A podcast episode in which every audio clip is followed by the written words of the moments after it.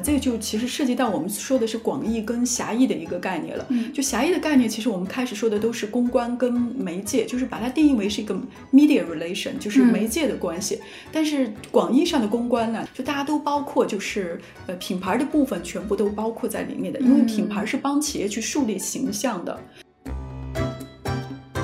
你要去建立你的公众形象了，你要去让别人去看到你了。你就需要这个公关的这个 PR，所以基本上就是大公司，然后我要做品牌了，我要去实现跟公众的沟通了，那就 PR 是你必不可缺的。或者说，就像现在就是有一些那个创业公司啊，其实我们也能听到，就是 PR 先行，他先把他的人设，包括他的理念对外传播出来，再利用这个就是外面的媒体的曝光，然后去拉投资。其实是媒体人跟公关人最大的区别，就是媒体是说，比如说一个事情发生，我是要去选取媒体里面的就是那个新闻的元素，就哪个具有新闻点，我就肯定写哪个，我就角度就是写什么，是吧？但是说如果说是公关人，说我天然我就是肯定是站在我公司的立场上。再举个最简单的例子，比如说那个吴亦凡的事件，如果说那个就请我们去给他做危机公关，会怎么样做啊？然后我们就说，就是公关这个行业呢，它是说帮助你去进行沟沟通的，解除一些误解，但并不是说我们去制造一些虚假的信息，或者说是掩盖一些虚假的信息啊。欢迎收听本期不爱学习，我是小天，我是舒阳。我们这档播客相信教育要回归人的本身，才能帮助每一个人面对不确定的未来。我们会用满满的好奇心去探讨当下有意义的教育议题，去观察和分享当下最有趣的教育实践。本期我们要揭秘的是一个如火如荼的行业——公关业。我们邀请到的嘉宾是资深从业者宋美凤女士。先请宋老师跟我们的听友打个招呼吧。大家好，我是那个梦想实验室文化传播的宋美凤，然后。呃，非常高兴啊，今天能来这个节目跟大家聊聊我们行业内的事情。那宋老师从北大硕士毕业后，先供职于外媒，后来在某知名外企从事公关传播类工作。二零一七年独立创立公关公司。宋老师同时也是一位文学创作者、影视剧编剧，最近刚刚出版了一部聚焦公关行业女性励志成长的小说《公关精英之香奈儿战争》。所以宋老师可以从。公关行业资深从业者、创业者、招聘者和观察者多个视角深度解读这个行业。那先请问宋老师，就是公关这个职位，我们平时可能听得多，但是了解的比较少。这个岗位它具体的工作内容和要求是什么呢？啊，其实公关的话，我相信就是大部分朋友其实也都听过这个就是岗位啊，因为这个行业其实是跟公众接触比较多的一个行业。公关嘛，就顾名思义，其实我们说的 PR 就是 Public Relation。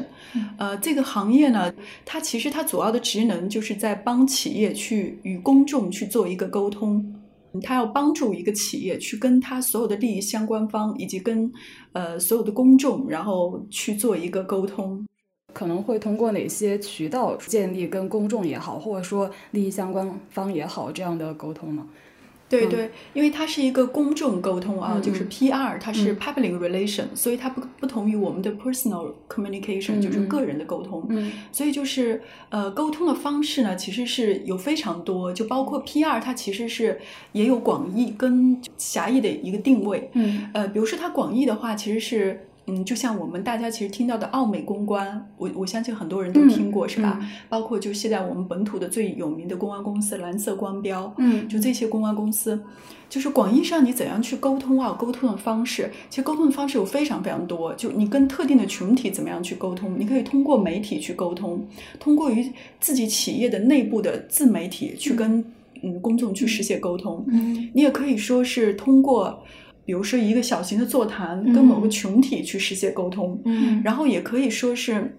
通过一些纸质的媒体，比如说是刊物，比如说视频，这些都是借助于制纸，就是介质来实现沟通，嗯。嗯，总之来说，就是我们要怎么样去实现一个就是 public relation 啊，就是呃跟公众实现一个嗯公众性的沟通，那肯定不是说就是嗯。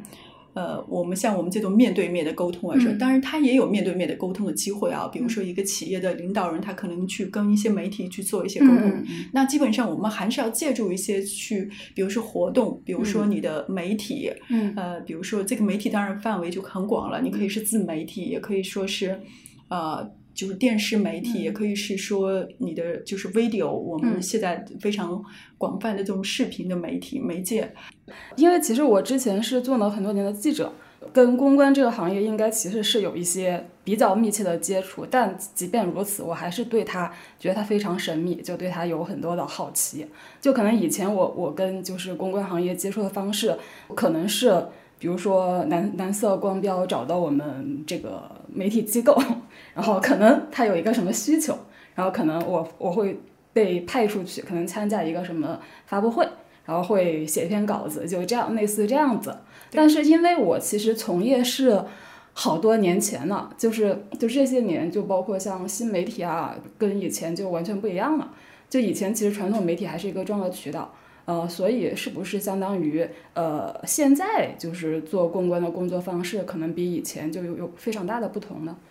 对，是有非常多的不同，因为就是因为我们现在就是互联网对我们的影响非常非常大嘛。嗯，其实是就是我们说的是公关，其实它是一个 communication 的概念，还是要就它对就是这个网络的出现，其实以及包括就是它的普及，尤其是在我们国内，包括我们现在又到了就是移动的互联网的时代，就是我们又那个用手机的这种普及，就是互联网的普及，就它其实对公关是非常多大的改变。就以前的话，就是呃，它的在沟通链上啊，是说我一。一个机构，我作为一个公司，我去跟我的特定群体，我的跟我的消费者，或者说是政府关系啊，或者说行业协会，我去沟通，基本上是通过一个第三方，呃，就一个事情发生，我通过一个媒介去跟公众去实现沟通。但是现在呢，就是因为这种互联网的发达，就你你要去沟通的话，企业可以有自己在互联网上的账号，就我完全可以就是。我不需要通过任何媒体，我自己就是爆出一个说一个什么事件，然后就可以实现跟公众、跟我特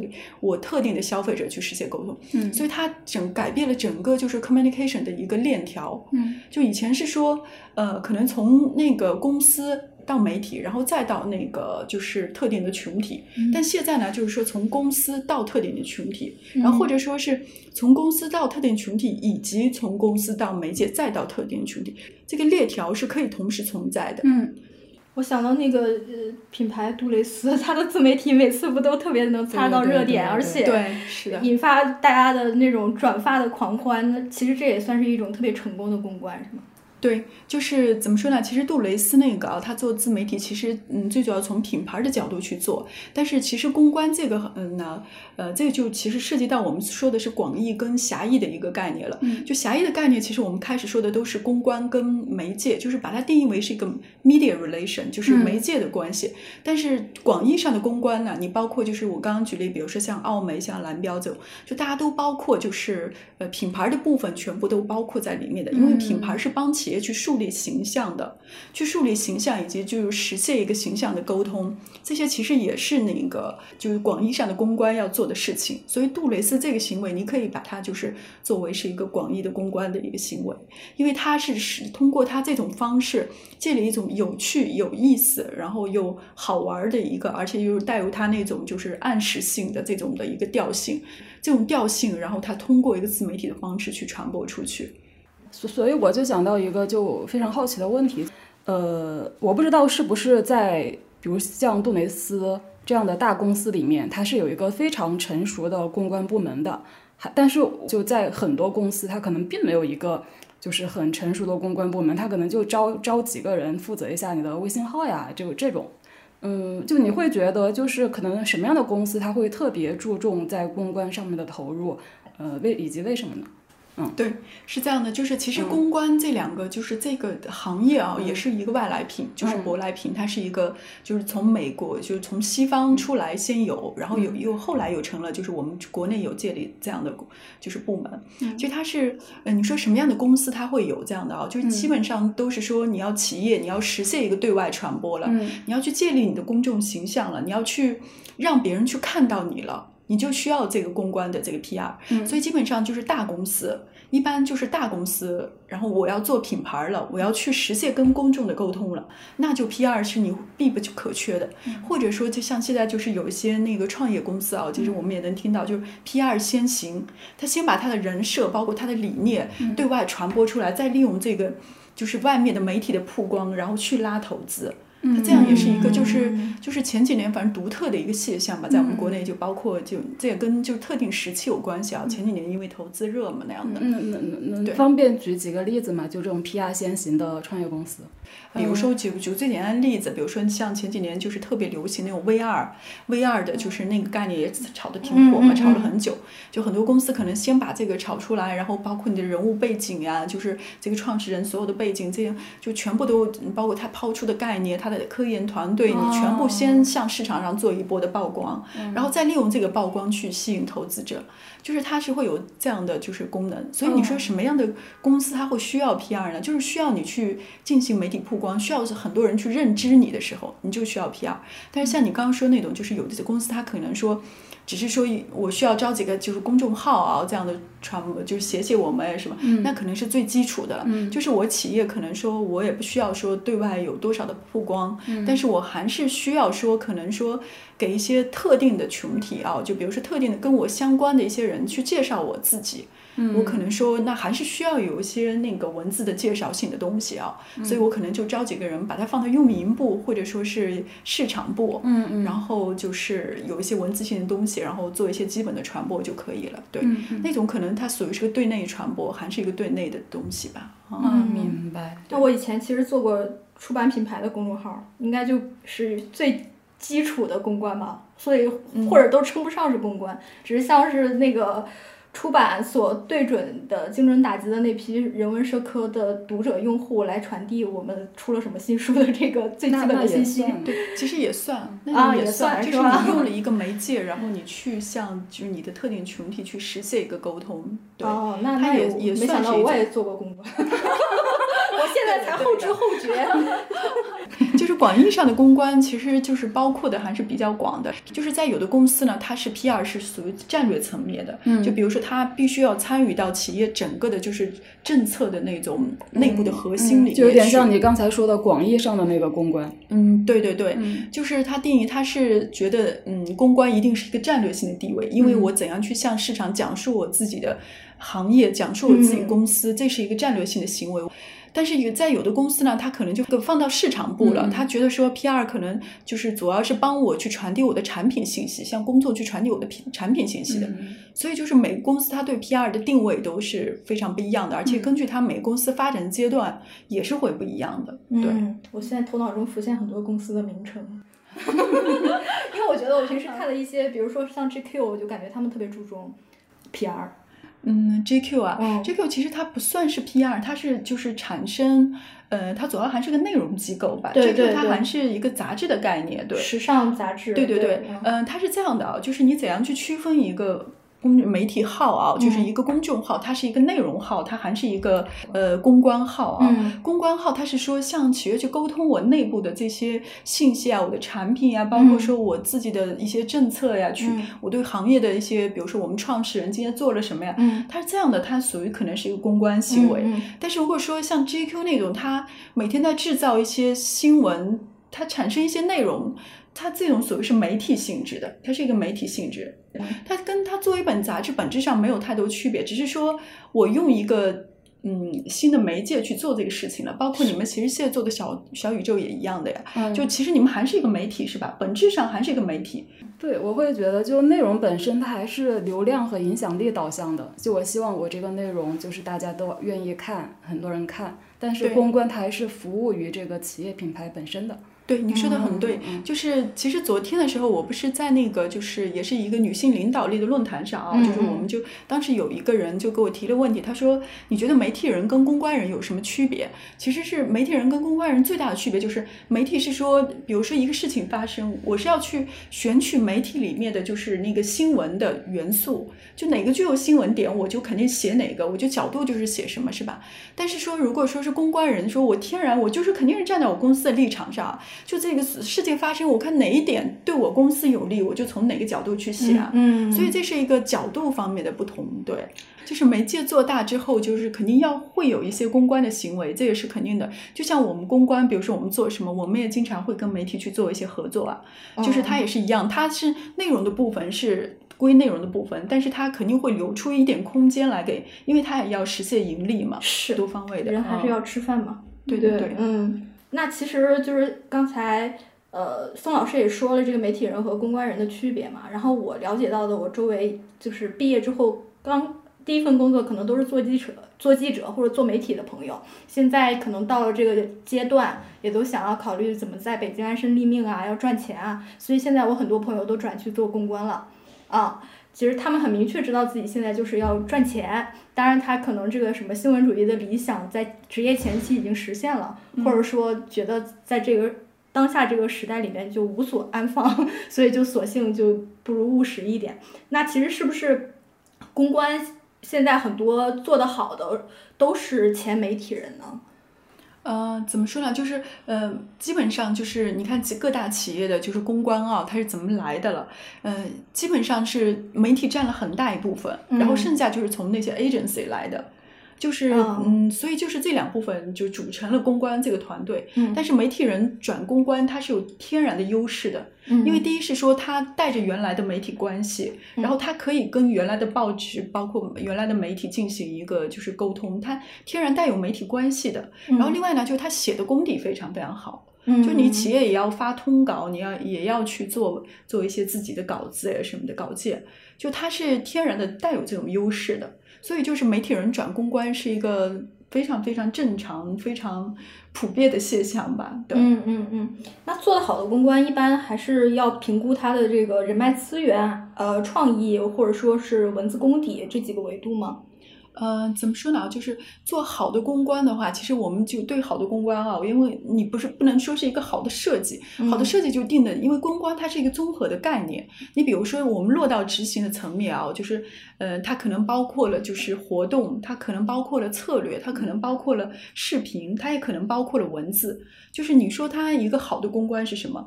你可能就是做到非常好的一个公关，我可能觉得说各行这些他都懂了。好的公关人跟好的职业人是同样的定位的，就是他已经是呃你在任何行业，只不过他带有这个行业的特色啊，就是你已经是说你肯定是对这个行业的就专业领域已经是非常非常的。就是熟练，而且每一行可能都做得不错。嗯，然后另外就是说，你肯定是形成了自己的一套的方法论。然后另外的话，我觉得很重要的一点就是，呃，肯定要坚守一个行业的道德底线。嗯，对。哎，那说这个公关行业的就比较容易被触碰到的道德底线是什么呢？道德底线啊，就是公关。你比如说，就是前段时间，就前几年的时候吧，我记得是那个红红白蓝，你记不记得？幼儿园事件啊，印象非常深刻。对，但是当时就有一家公关公司就帮他们去做一些，就是因为红白蓝还是做的非常好的嘛。当时那些事情出来之前，还是非常好的幼儿园。嗯，嗯就是那当时他很多他那种口碑全都是通过公关来去那个制造的呀，所以那你说这这家公关公司，他可能说在专业领域做的挺好，他进他把一家公司一个幼儿园啊做成一个品牌了，但是呢，这就是道德底线的问题啊，就是你传播的东西你究竟是不是真实的，你是不是就是。呃，不违反这个社会的正义、良知，包括就是公序这样的一些，就是你你肯定这是有道德底线的。是是说，在出了那个事情之后，这家公关公司还在为他服务吗？嗯，这个我后续就不知道了。我是就举个例子啊，就是说，嗯，但是这个事情是肯定它不是一天发生的啊，它肯定是发生了很久。再举个最简单的例子，比如说那个吴亦凡的事件。哦，我刚想提这个。对对对，你想提这个，就是你看他吴亦凡这个事件，他一出来之后，那你说你。呃，睁着眼说瞎话，对对对，就是这样。就是我们当时其实还我还邀请了我们自己做了一档节目啊，但是就是还没有大范围的放。然后，但是我就邀请了一个公关危机公关行业就在专业领域非常非常就 top 级别的一个大咖，我们来聊这个事情。我们就聊到说，如果说那个就请我们去给他做危机公关会怎么样做啊？然后我们就说，就是公关这个行业呢，它是说帮助你去进行沟沟通的，解除一些误解，嗯，就让你公众跟。公司就是达成一个共识，在某一个点上，但并不是说我们去制造一些虚假的信息，或者说是掩盖一些虚假的现象。比如说，它是个圆的东西，我怎样用一种更好的方式，然后去呈现给公众，让他去接受，这是公关做的事情，而不是说我把一个圆的东西变成一个弯的东西说给公众。所以这是一个最基本的一个道德的，就是一个行业的底线吧，我觉得。嗯，但我有一个问题，就是作为公关公司。嗯，他怎么他他也其实不太清楚事实到底是怎么样的，他只是服务于他的这个客户，那他的客户就需要他去这么去说，那嗯，就他也没法判断这个怎么办呢？大部分还是可以判断的呀，嗯，就并不是说不能判断，就比如说我我举个最简单例子来说啊，就是你要去，比如说你要去做一个品牌片，嗯，那比如说这个文案出来，你比如说啊，我举个最简单例子，那科研人员有十个，他要说成有二十个。那你列出来这些，你你都要，就是你在去传播的时候，你都要去进行非常非常细节的这些东西去整理啊。好的公关公司是作为一个 case，你比内部的人员都更了解那个 case 本身是什么，你怎么可能去不知道呢？我觉得不可能不知道的，除非有一些非常非常特殊的情况，可能会会有那存在那种情况啊。但大部分绝大部分情况不可能的。嗯，那是是说。顾问公司在做这个 case 的时候，他会就跟企业里面的人就进行各各种接触嘛，所以他会对这个企业比较了解。啊，嗯，基本上其实那种大公司啊，就是一签都是年度性的，像我们其实也服务那种年度性的公司啊。就你年度性的话，就大家每天在一块儿工作，就基本上你服务个几年，你企业内部可能还有人流动啊什么的哦。今天这个在职位，那个不在职位。但是像那个公关公司，你是服务一两年，你都是这家公司，你可能真的是比这些就新上来一个人，你更了解这个公司。对，嗯，明白。那比如说，就是像吴亦凡这样的事件，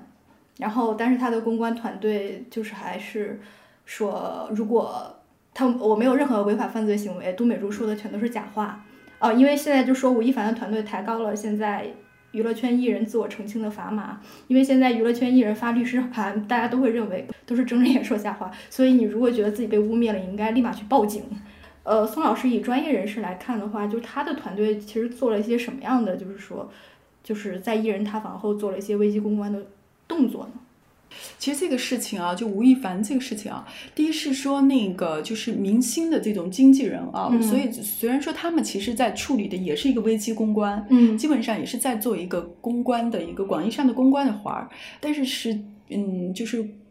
呃，一般来说，我们其实不会把这种列为列为一个公关公司，因为我们其实是一般都是在帮企业去公关，都是在帮企业去做沟通的，而不是帮某一个明星去做沟通。但实际上，就是两者的性质是差不多的。嗯，呃，然后呢，我就说一点，就是说，如果说我从一个就是这个行业的本行业的角度啊去看他这个事情，首先呢，就是说，嗯，那你的经纪团队啊，就是做这些事情，首先是。不对的，嗯，就如果说他真的发生那些事情，这已经不是超出了一个职业的范围了，嗯，它本身就是个违法行为，这是。法律的一个性质，这已经不是说一个公关性质了，嗯。嗯，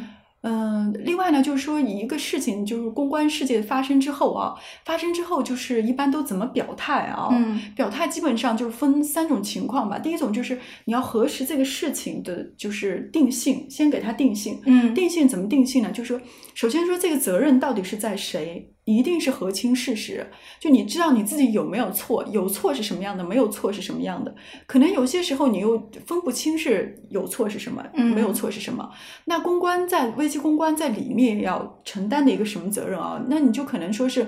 你要是尽可能的去减少那种就是对你不利的因素，就这个呃整个就是传播的链条上对你不利的因素而。而要制造一些对你有利的因素，嗯，就你公关危机公关处理的是这个事情，但是它不能改变一个世界的本质。就这个事情，比如说像吴亦凡这个事情，它就是违法事件，嗯，你已经不能说是用危机公关来来看待它了，它是应该你把法律手，对对对，你是个法律世界是这样，嗯。那宋老师的印象中有没有就是有一些非常成功的这样的公关的案例呢？如果你说的是危机公关的话，那也非常多啊。就比如说，我举个最简单的例子啊，就是之前你们记得那个海底捞事件，是吧？海底捞是它涨价还是它食食材？对食材问题，就厨房的问题，不是有一个记者去做了那个卧底，最后挖出来说他那个就是后面的厨房什么什么，就是存在卫生问题问题啊，非常脏乱差。对对对，做了一篇深度报道，不是一下就那个就炸锅了嘛，这样的。但是海底捞就做了一件事情，就非常，他马上的第一是他反应非常及时，第一时间出来就是开始就做出了反应，然后第二呢，他马上澄清这个事情，就是我。我们经过了内部的去那个，就是，呃，整个的去调研什么的，然后就发现这事情的经过是什么什么样的，真相是怎么怎么样的啊？就就把这个事情就还原出来，然后，呃，然后立刻给出了解决方案，就是他们要去那个整顿整个海底捞的，就是整个的链条上的怎么怎么样去防避这种问题。然后他还做了一个非常好的，就是。呃，好的举动是说，我记得他当时对员工也是什么，还做了一个特殊的处理，就是说，呃，一定要加强，就是那员工内部的那些，就是培养他们，就是这次可能说牵连到的员工啊，就是他也不是说。进行把他们去开除，或者说是有些惩罚也是什么，而是说引以为例，然后以后加强怎么样去内部的整治。这样的话，一个做法就是让内部的人，就是这些工作人员，包括海底捞整个的员工也感到就是，呃，还是企业非常非常有责任心的，就对待他们也并不是说只是把他们当一个工具人这样看。另外，对公众也是一个非常好的交代，就是，呃，他给了一套的整个的整体的措施呀什么的，就解决方案。而然后就这些事情就完了之后呢？他又就是整整栋之后，就闭门整顿之后，他又请了一些，就是定期请一些媒体的集团，以及包括就是，呃，一些就是相关的人员，然后每次组成一个小组，然后去参访，然后去做一个就是监督这种的社会工作的监督。所以他做的是就是非常非常好，这是属于是危机公关处理的一个非常好的案例吧。嗯，哎，我刚才听就孙老师讲这个案例，就想到两个问题，我也很好奇，就一个是。呃，就这个公关稿本身，因为我们有很多呃，就一些负面的新闻爆出来的时候，然后企业会出一个公关稿嘛，就很多时候就是大众就是在吐槽这个公关稿，说你就是就是措辞不对，姿态不对。那是不是说做公关行业的对这种就是把握特别的重要？就对这种怎么去传达？这个自己的姿态呀，这些就很细微的这种把握，是不是一种是一种非常重要的能力？那一般会执笔写这个公关稿的人，他一般是需要有一个什么样的呃资历或背景？嗯，他是这样的，就是像你刚刚说，其实又会又又讲到那个问题啊，就是问说一个成功的公关人啊，其实公关真的就是，如果从那个行业特性来说，他必须是非常敏感的，嗯，他对于外界的反应，就是利益相关群体的反应，都是非常非常的敏锐的，嗯，而且他是嗯头脑非常清晰的，嗯，我觉得这是一个就是非常好的公关人应该具备的一个素养，嗯，然后另外的话，就像你说的这种，就是谁在执笔这个，就是嗯最终的发。发生啊，就这个绝对不是一个人，他可能说内部有一个人在执笔啊，但是他绝对是一个公关团队整体的，而且并不是公关团队的事情。而一般这种发声明，基本都是请示过老板的，而且是代表了老板对这个事情的，就是的定性跟老板的，就是姿态的。嗯，所以就是这种基本上是老板的姿态了。对，嗯，第二个问题就是。呃，就刚才你说到海底，那后来后续他还会定期请媒体进行一些沟通嘛？这也就让我想到，就是呃，以前我做记者的时候，确实是有些公司他会就是，嗯，怎么说，就很周到、很兢兢业业的跟媒体保持一种很良好的个关系。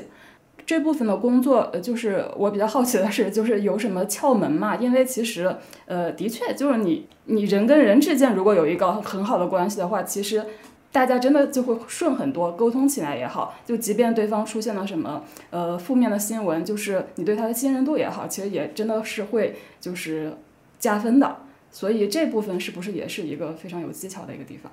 对你说的是一种就 interpersonal relationship，就大家说的说这种人际交流啊，就是当然人际交流是一个很好的润滑剂，就是公关人一般都是就是善于沟通，善于去处理一些人际关系，这也是就大部分人都具有的特质啊。但是绝对这个不是决定性的因素，就是说你企业能不能跟媒体去建立一个良好的关系，就是跟你的公关团队跟媒体的关系，这个绝对是。有非常大的作用的，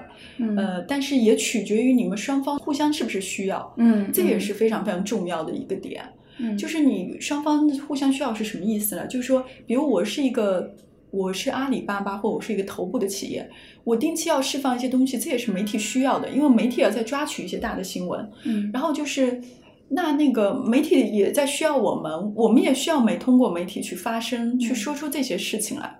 那是互相需要的，嗯这种关系其实建立起来才是一个比较长久的。嗯嗯，但是当然说是，如果说你本身是你跟媒体的关系非常好，你又是这个企业的，嗯然后当然这是更好了，就是你可以很好的去把你们企业的一些角度啊什么的融入到媒体的这些新闻稿里面，这也是非常重要的。但是我觉得是两方面的吧。但你如果说单纯的，比如说你们公司可能是一个，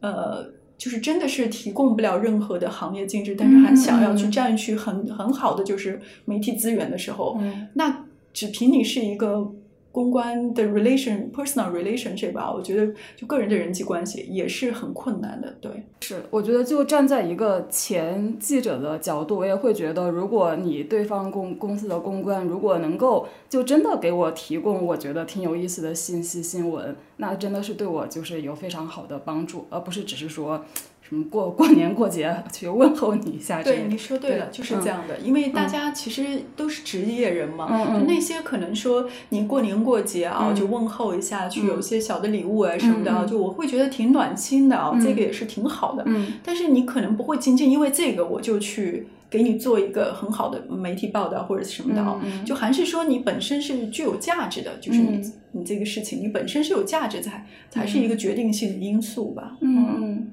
我我觉得我们刚才聊的这些会不会给一些就是嗯。就对新闻行业有一些想象的同学造成一点 幻灭。那当然不会了，那当然不会，这是、就是公关，它属于是一个正常的一个信息流的链条，嗯那绝对不会。它是嗯，你大部分的就是所有的媒体啊，嗯它都会有一些就是嗯，跟公关跟企业的合作。对，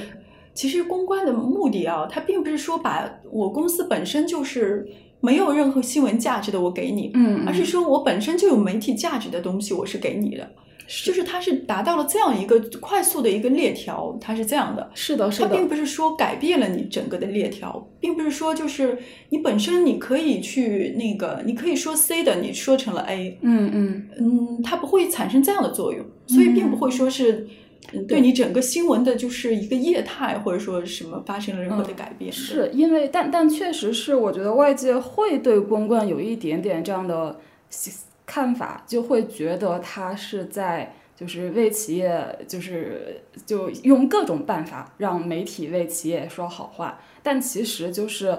就是我的从业经历告诉我。呃，就是特别是那些就是跑公司、跑这种商业口的记者，基本上他们的非常重要的信息源就是通过跟公司的这些市场部呀，或者说公关部的人建立一个联系，然后是一种非常正常的工作方式。对，这本身其实它本身就是非常正常的工作方式，因为你也需要知道这些企业就是，比如说它有一些新的研究、新的产品出来，它对市场有什么样的影响，嗯，这是你获取新闻源本身要做的事情。嗯，对。嗯，其实这让我想到了，就是之前我看人物公众号里面有一篇文章叫《海底捞的女人》，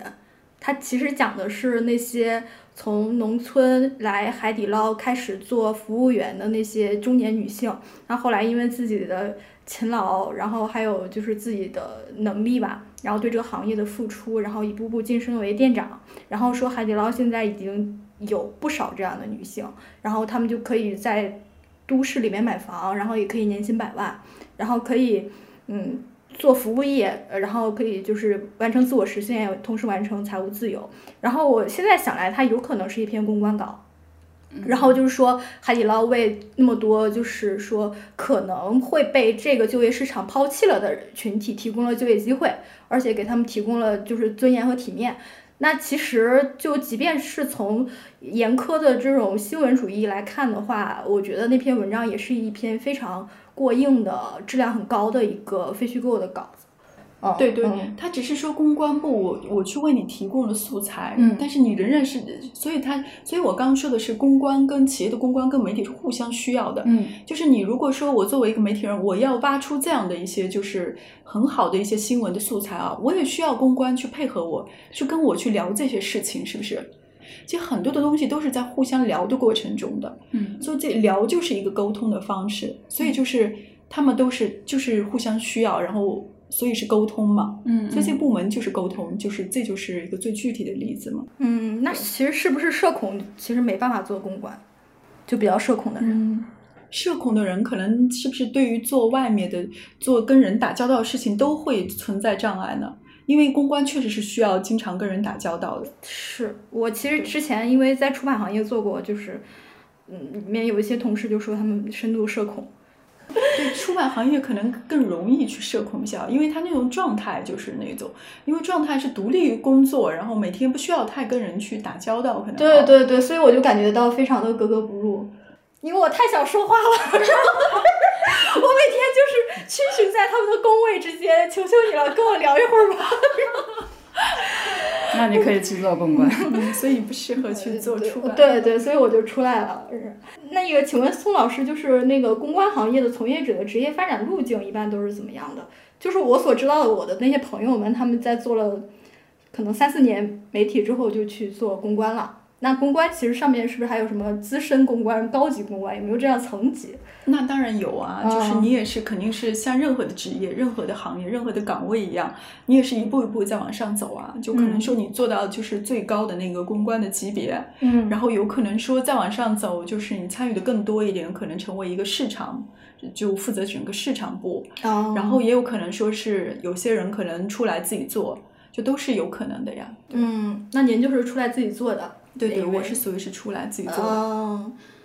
那您就是是怎么实现了这样的一个创业的转型的呢？就是自己独立开创了一个公关公司。嗯，其实怎么说呢？因为我出来创创业啊，就我还比较机缘巧合，就不是属于那种说是我自己带着很强的目的性，我就要创业是什么的，嗯，而是就是非常机缘巧合，就是我工作了，我在媒体待了四年多的时候，然后又去了就是就企业的那个公关部呀，communication 部门嘛，嗯嗯，然后又做了就是两年多、三年多的时候吧，嗯，对，做了三年多的时候。就是突然开始有一些朋友啊，就身身边有些朋友就老问我相关的问题，然后我问我说，比如说一个企业的宣传片，它应该怎样去定位，怎样去做，然后包括问我说企业的 PR 稿应该怎么样去发，然后包括怎样去定这个流程，我甚至是帮两三个朋友帮他们的公司从就是 PR 一个 PR 定位从第一个字开始，就是帮他们做起的，嗯，然后后来做着就是因为他在内部也是就是非常受认可那样的，嗯嗯，就因为这些，所以他就后来说你要不做我们。的就顾问吧，就帮我把这个事情先做起来。嗯嗯啊，我真的是帮他做到，就是我想起我的那个朋友啊，我真的是帮他从从头到脚的，就是基本上是培养了他，然后这个岗位，就现在他职业道路是非常顺，做到了就是很高的位置。然后也就是这样的，就是开始给两个公司可能做一些顾问的角色。然后后来呢，就是他们开始说。你要不要就是做我们的那个全年的供应商啊什么的啊？就是我们签个合同，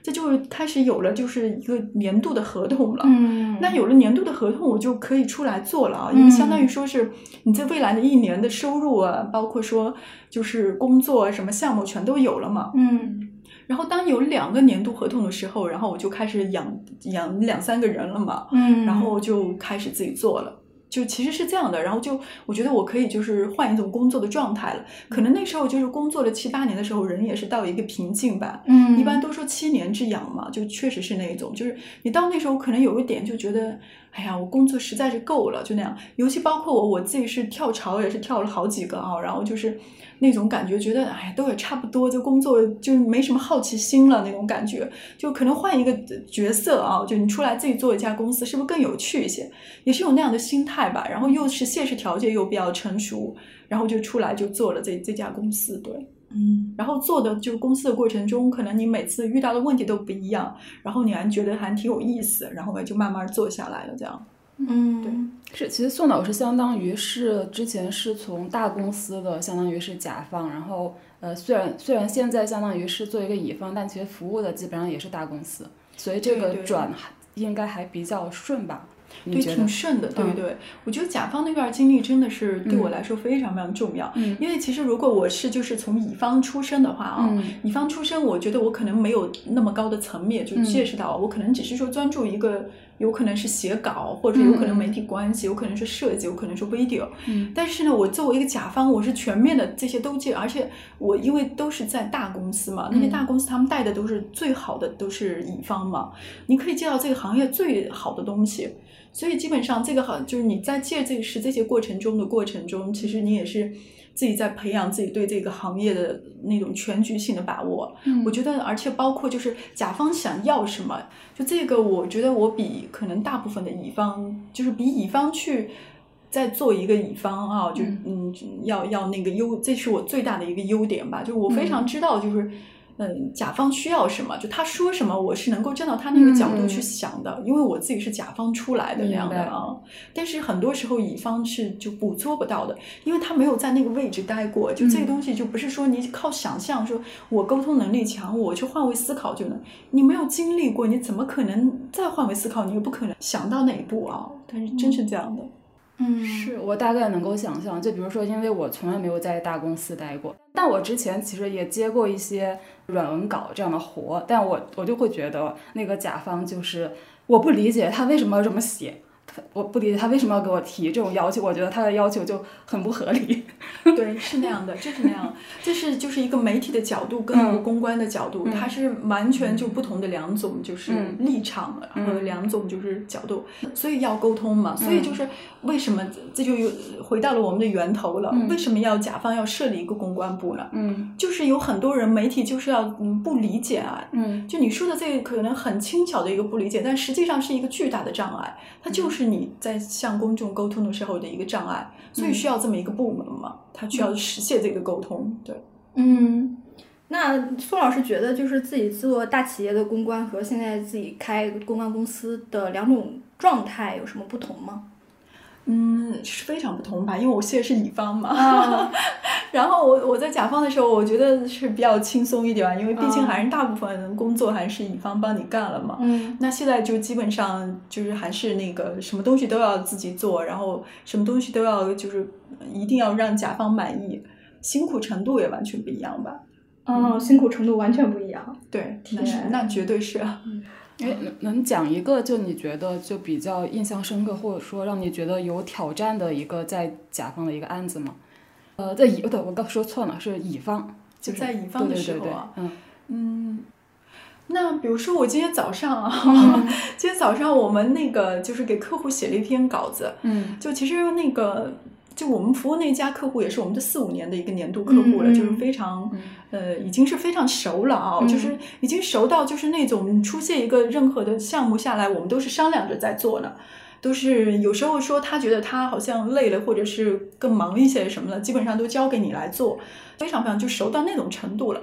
但是就是因为一篇稿子，这篇稿子呢，就是像这种类型的稿子，我们这写了三四年了，嗯，没有出现过任何问题。但因为这次我们就是报道的那个人物啊，那个企业家他比较特殊一点，他非常甜，就是就是他的他对一个非常非常认真吧，就严苛的这种感觉。然后这篇稿子呢，就是我们文案改了，就前几天在上周的时候已经改了，改了，我想想啊。有有六七版了吧，就重写都重写了三四次了，就不说改了已经，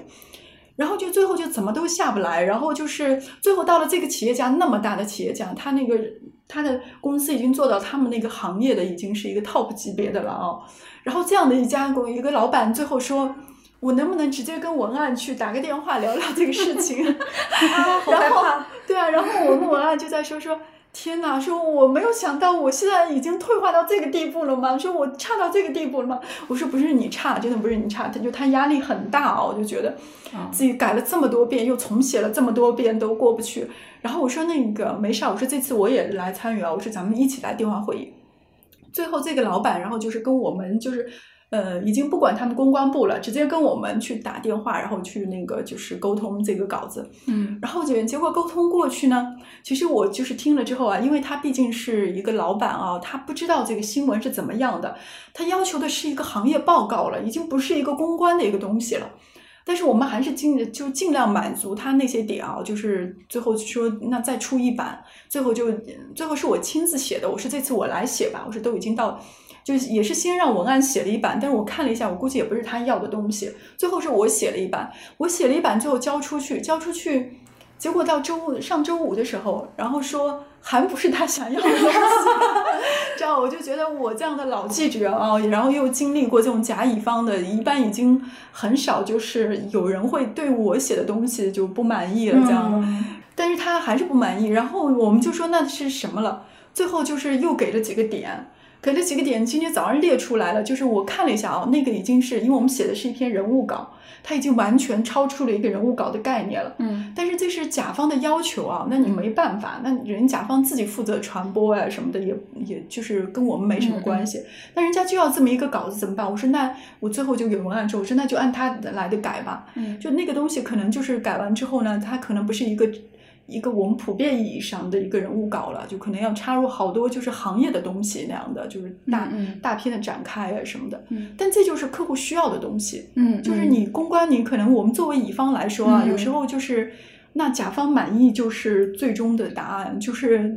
甲方需要什么你给什么，但是他也也不是绝对的。但是说有时候说太离谱了或者太什么的，那我们肯定也会。也会去质疑，也会去跟甲方去做个是做沟通的这样的。但像这种情况，我就说嘛，这就是挑战性事情，这是就是每天我们都要面对的事情。就是像像这种，就是呃，就就相当于呃，你刚才讲这个例子是可能是之前就是这个呃公关部的这个负责人可能跟跟你沟通了一轮需求，但是后来拿出来的东西，他们这个大老板不满意。就我觉得这也是当乙方非常痛苦的一点，就因为。你不确定你最开始拿到的那个需求是不是他们最后会要的那个需求，就可能他们自己都在改，他们自己内部都没有统一的一个沟通，统一的一个对外的一个有一个明确的需求，所以你就是得耐着性子不断的在那儿改。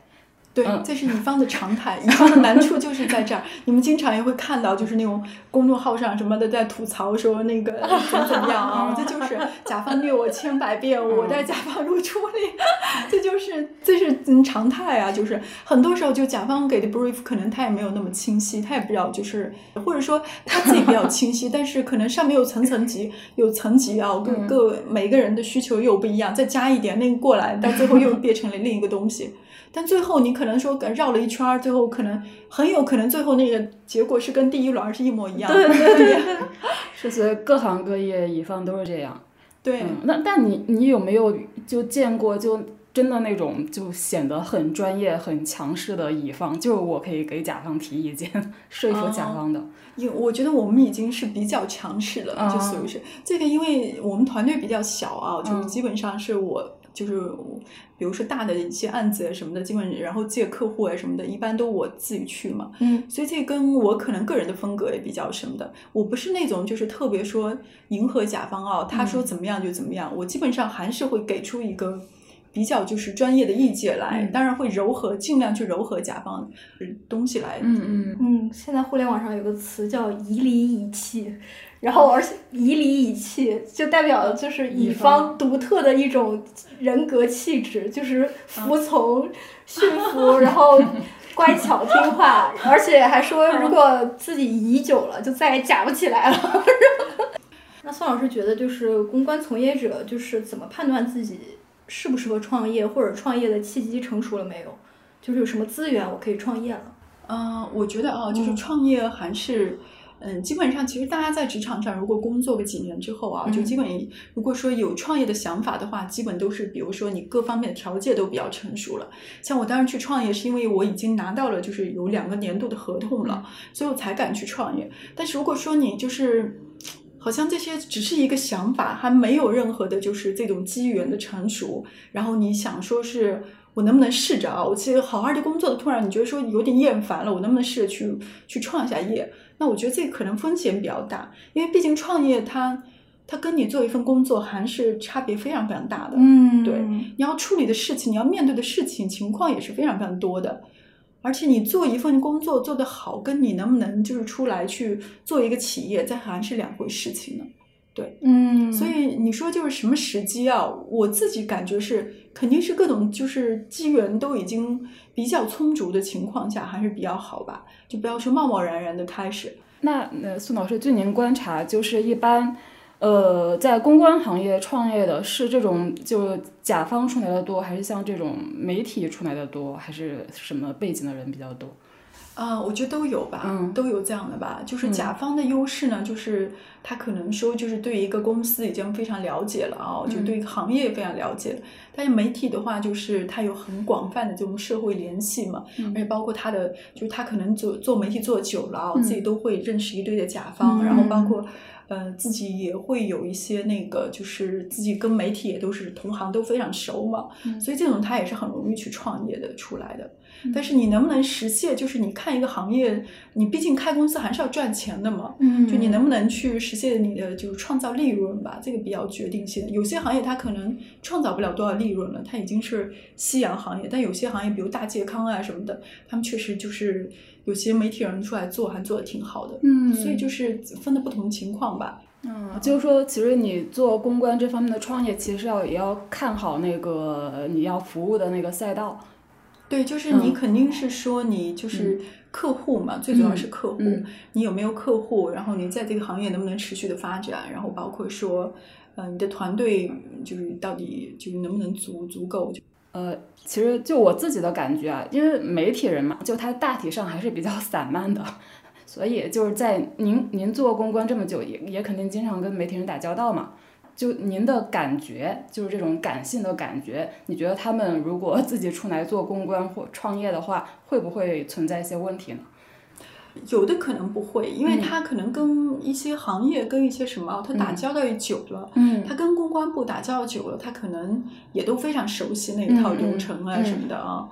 但有的可能会存在一些问题，就比如说你怎样去从一个媒体的角度啊，就是你去实现一个那种就是你乙方的一个角色，嗯因为其实你在媒体的时候，其实还是说就是就是公司要跟你合作，你是求着你的。你要是去自己去做的话，你变成一个你要去求着他的一个角色，就是你能不能实现这个转换，嗯还是那个比较考验人的吧？我觉得。嗯我觉得我从我朋友的这个职业转换经历来看的话，我觉得媒体人和公关的这个劳动强度不是一个 level 的，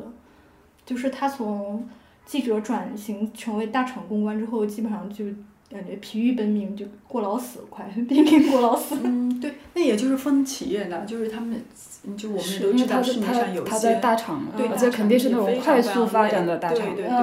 但是你要是在一些你就是普遍性的一些一般的那种就是甲方啊什么的，也不会也也不会那样的，对。但是普遍来说，公关是一个操心然后劳累的一个工种，哦 就是主要是非常操心，就是你是因为公关啊，它首先一点就确保所有的事情都要正常进行，都不出问题。所以他的脑子里面会有非常多的根的筋在那儿，就是这个这边不能出问题，那儿不能出问题，那边你也不能得罪，那边你也不能那个什么，就他是这样一个状态，他时时的处于一个紧绷的状态。嗯，对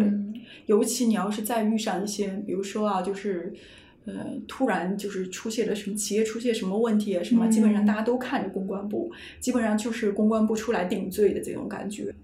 但是记者转转型成公关之后，薪水会翻两三番儿吧，基本上是。嗯，大部分情况吧，嗯大部分情况还是会翻的，对。对对对。那您观察到，就是近些年来公关行业有没有一些就是变化或者新的趋势，是我们外行人捕捉不到的？啊，其实就我们刚刚就聊过那个问题嘛，嗯就是，呃，外行人看的话，其实觉得还差不多啊。但现在就是你技术改变了这个，嗯，就整个传播的链条嘛。嗯比如说现在以前的话，就是大家说，比如说一一个事情发生，企业发生了一个什么事情，可能通过媒体去跟特定群体去进行沟通。嗯但现在呢，就是嗯，可能我们发生这个事情，没有等媒体报道的时候，网络上已经炸开了，就媒体又要后续跟着报道，就你要面对的是媒体，你也要面对公众，就是这个链条完全缩短了。就以前的话，它是这个链条是还是就是比较长的嘛，就给你一定的时间。那您最近出版了新书《这个公关精英之香奈儿战争》，这本书是根据您的自身经历写成的吗？嗯、怎么说呢？就是因为毕竟就是写作嘛，都是嗯，那个来源于生活、高于生活的，就整个故事、整个所有的就是情节，其实都是虚构的。但是呢，就是里面的实质是是真实的。比如说那些案件的，就是他那个事情的那个实质啊、本质，很多可能都是我亲身经历，或者说我看得到的，我亲身看、亲就是知道的行业内的事情。那其实也是讲了很多商场上的这种没有硝烟的战士，是吗？或者一些经典的公关案例，对，因为其实公关它是特别容易就是有故事性的嘛。